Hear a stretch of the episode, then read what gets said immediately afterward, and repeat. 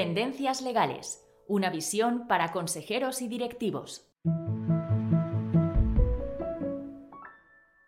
Hola a todos y gracias por escuchar este podcast. Con esta serie de podcasts y a través de un diálogo con nuestros expertos, el equipo de conocimiento de Cuatro Casas queremos reflexionar sobre las principales tendencias legales y novedades jurídicas con repercusión en nuestros mercados. Hace unos días entró en vigor la Ley 16-2022 de reforma de la ley concursal, que supone un profundo cambio de nuestro sistema de insolvencia y preinsolvencia. Hablamos también hace unos días con Ignacio Will, socio de reestructuraciones de Cuatro Casas, sobre las principales novedades que planteaba esta reforma en los planes de reestructuración. Hoy queremos hablar de las novedades que la reforma nos ha traído en las ventas de unidades productivas y en el procedimiento concursal. Contamos para ello con Rosa Wall, socia de Cuatro Casas y experta en reestructuraciones e insolvencias. Rosa, bienvenida y muchas gracias por acompañarnos. Muchas gracias, Idoya. Encantada de estar aquí conversando contigo. Rosa, me gustaría empezar con las ventas de unidades productivas. Los procesos preconcursales y concursales pueden ser una oportunidad para aquellos inversores que estén interesados en la compra de unidades productivas a sociedades que se encuentren en una situación de crisis. La reforma recién aprobada incorpora determinadas novedades que vamos a ir viendo a lo largo de este podcast, pero querría empezar por la parte de la preinsolvencia, por el preconcurso, ya que los planes de reestructuración recogen ahora como posible contenido del plan que eh, la sociedad que se está reestructurando, la sociedad deudora, venda un activo, eh, unidades productivas o incluso la totalidad de la empresa. ¿Cómo valoras tú esta novedad? ¿Crees que puede suponer una oportunidad para potenciales inversores? Pues la verdad, Idoya, eh, es que sí. Eh, la reforma está llena de oportunidades para inversores, pero además también para el propio deudor y sus acreedores. De hecho, como mencionabas, eh, contempla expresamente la posibilidad de que el plan de reestructuración incluya la transmisión de una o de varias unidades productivas, incluso de la totalidad de la empresa. No obstante, también es cierto que no recoge ninguna regla específica para esa transmisión. Ello supone que si bien esa venta, al estar incluida en el plan, podría beneficiarse de la protección frente, por ejemplo, a las rescisorias futuras en caso de que la compañía finalmente fuese a concurso, el negocio de transmisión no tendrá otras especialidades. Es decir, que le será de aplicación el régimen mercantil general de la compraventa de negocio y por tanto no se beneficiará de las ventajas que un comprador puede tener cuando adquiere un negocio de una sociedad en concurso. Al comprar una unidad productiva en el seno de un plan de reestructuración, como decías, como en cualquier adquisición de negocio, el comprador que pasará, pues que asumirá, o mejor dicho, pasará a ser responsable solidario de las deudas y obligaciones fiscales, laborales y de seguridad social derivadas de la propia explotación del negocio. Y además, y esto es muy relevante también, necesitará obtener el consentimiento de las contrapartes en aquellos contratos que quiera mantener dentro de la unidad productiva. Ello supone que desde la perspectiva del comprador continuará siendo más atractiva la adquisición de la unidad productiva cuando la sociedad vendedora se encuentra en situación de concurso que en preconcurso. Pero bueno, como todo, ¿no? Habrá que ver cómo los tribunales aplican la norma. Esto es muy interesante, Rosa. ¿Podrías explicarnos brevemente por qué es más atractivo para un inversor que esa compra de ese negocio, de esa unidad productiva, se produce produzca una vez que se ha declarado el concurso de la sociedad vendedora? ¿Cuáles son esos beneficios o ventajas en la compra de un negocio en el seno de un concurso frente a la compra de un negocio en un momento previo, en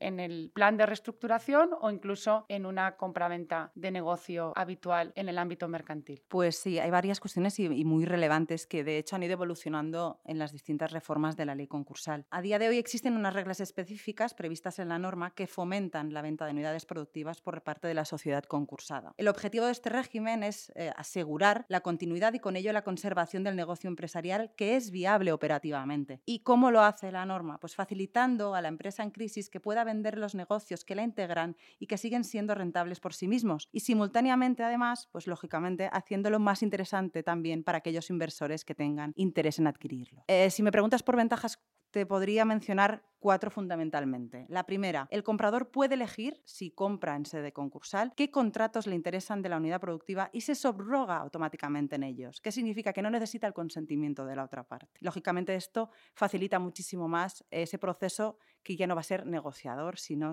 simplemente va a señalar qué contratos quiere y van a pasar a formar parte de la unidad productiva que adquiera. La única excepción, ojo, son los contratos administrativos, que requerirán autorización previa, lo que supone lógicamente la práctica que si estos contratos administrativos son esenciales para la actividad, será necesario que con carácter previo a comprar esa unidad productiva se haya negociado. En segundo lugar, o la segunda ventaja que vemos, pues que el adquirente también se subroga automáticamente en licencias y autorizaciones administrativas que formen parte de la unidad productiva. Como tercera ventaja te nombraría el kit de la cuestión, ¿no? Muchas veces, que es que el comprador no asumirá los pasivos en general ni las obligaciones fiscales derivadas de la explotación del negocio. Por hacer algún símil, esto significa que no se lleva esa mochila de deuda que llevó al vendedor a la insolvencia. Y finalmente, y esta es la cuestión quizás más controvertida, eh, porque además ha habido una pugna entre los juzgados de lo social y los juzgados de lo mercantil, en relación con los trabajadores, se mantiene la regla de la sucesión de empresa y el comprador será responsable solitario de las deudas laborales y de seguridad social, pero únicamente, y esto es lo importante, asociada a aquellos trabajadores que se integren dentro de la unidad productiva que adquiera. Es decir, que no se debería llevar toda la deuda laboral ni de seguridad social de todos los trabajadores, incluidos aquellos que no formen parte de esa unidad productiva aquí es donde la reforma incorpora un refuerzo muy relevante. ¿Por qué? Pues porque elimina cualquier duda sobre quién es el juez competente para conocer de este asunto. Expresamente se establece que es el juez del concurso, esto es, el juez mercantil y no el laboral, el único competente para delimitar qué trabajadores son los afectados por la transmisión del negocio. Y esa novedad, además, ha quedado muy reforzada, yo creo que aquí es la cuestión clave, por una reforma en la ley orgánica del Poder Judicial, que es la que al fin y al cabo reparte competencias. Muchas gracias, Rosa. Siguiendo con, con las novedades en ventas de unidades productivas, se ha destacado también que la reforma ha introducido la regulación de las ventas de negocios de unidades productivas por parte de la sociedad en concurso mediante el llamado procedimiento PRIPAC, incorporado de otros sistemas jurídicos, que sería una especie de procedimiento preparatorio para facilitar estas ventas en una etapa inicial del concurso. ¿Puedes explicarnos en qué consiste este procedimiento y desde tu punto de vista qué ventajas puede tener en la práctica? Eh, pues bien, Idoia, en realidad este procedimiento no es del todo novedoso, ya que antes de la reforma, pese a que no contaba con un procedimiento establecido en la ley, los jueces de lo mercantil ya habían aprobado protocolos para regular un procedimiento muy similar, por la que en Cuatro Casas hemos participado ya en varios procesos de este tipo, tenemos experiencia. Ahora lo que hace la ley es recoger un procedimiento reglado que debería permitir que la adquisición de una unidad productiva pudiese realizarse en un plazo de aproximadamente dos meses desde que se tiene una oferta vinculante de compra y se solicita el concurso. Por ello, si se cumplen los plazos que la ley prevé, tendremos un procedimiento muy rápido eh, o muy ágil para adquirir este tipo de negocios, evitando así lo que decíamos antes del deterioro de la actividad y logrando una mayor recuperación también para los acreedores. Este procedimiento, ojo, puede dividirse en dos fases, porque no acaba de quedar muy claro cuál es el proceso que ha querido explicar el legislador. Lo, importante a tener en cuenta es que lo que hace eh, el legislador es prever la posibilidad de que aquel deudor que tiene una unidad productiva que quiere vender pero no tiene capacidad para encontrar una oferta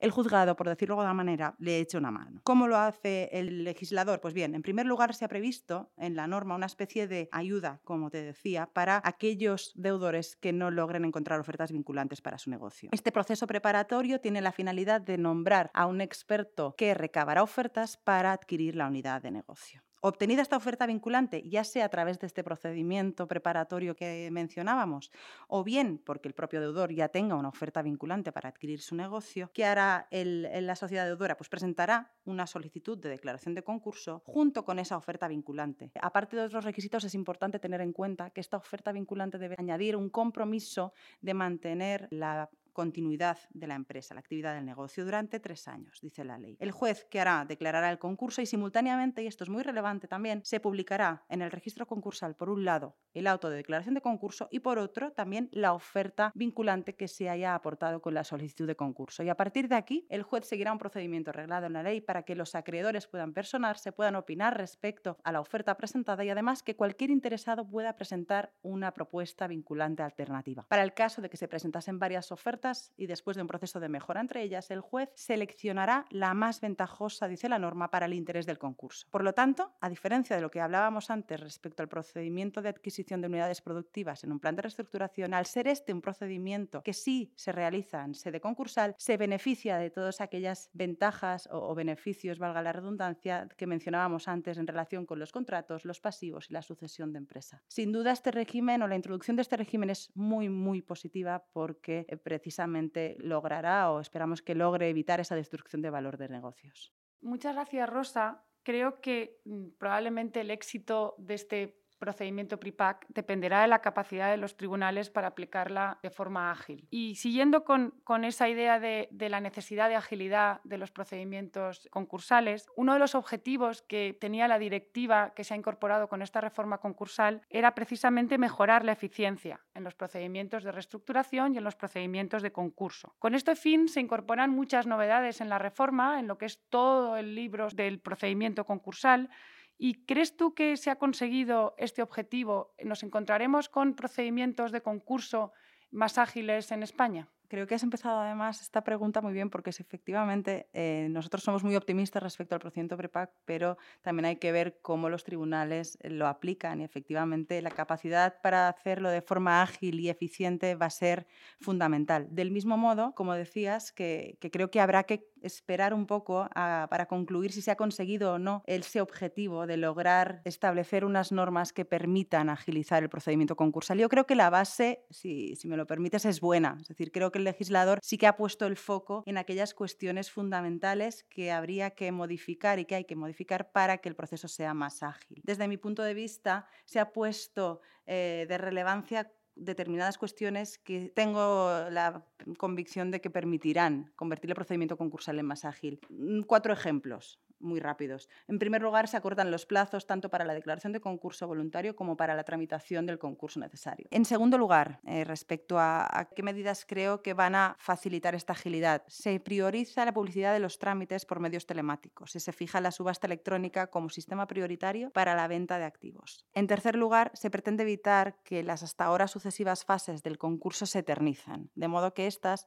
se acortan y se vuelven simultáneas en vez de sucesivas. Ahora, con la reforma, la presentación del informe de la Administración concursal, que habitualmente se produce unos tres meses después de la declaración de concurso, abrirá automáticamente el plazo para presentar convenio, el inicio de la liquidación para el caso de que no se presente convenio y el plazo para presentar el informe de calificación. Esto significa que se, engloban de forma muchísimo más rápida las distintas fases del procedimiento concursal y esto debería eh, permitir esa agilidad de la que hablábamos. Y además, todo esto se hace agilizando los trámites, los trámites para la aprobación del convenio y los trámites trámites para conseguir esa liquidación en su caso de la sociedad. Por ejemplo, se eliminan las autorizaciones previas a la venta de activos en fase de liquidación. Y una última cuestión que creo que es muy relevante es que se limita la duración del concurso. ¿Cómo? Incentivando al administrador concursal para el caso de que cumpla los plazos o penalizándole si no lo hace y el proceso se alarga por causa que le sea imputable. Muchas gracias, Rosa. Y para terminar este podcast, eh, ¿nos podrías dar un titular de cuál es tu valoración de la reforma?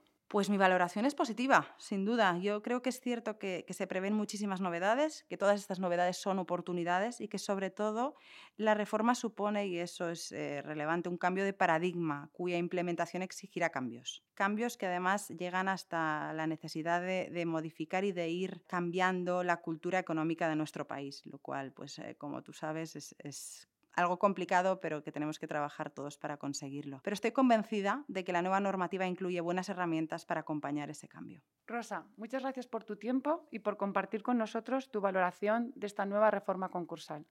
Y a todos los que nos estáis escuchando, muchas gracias por acompañarnos.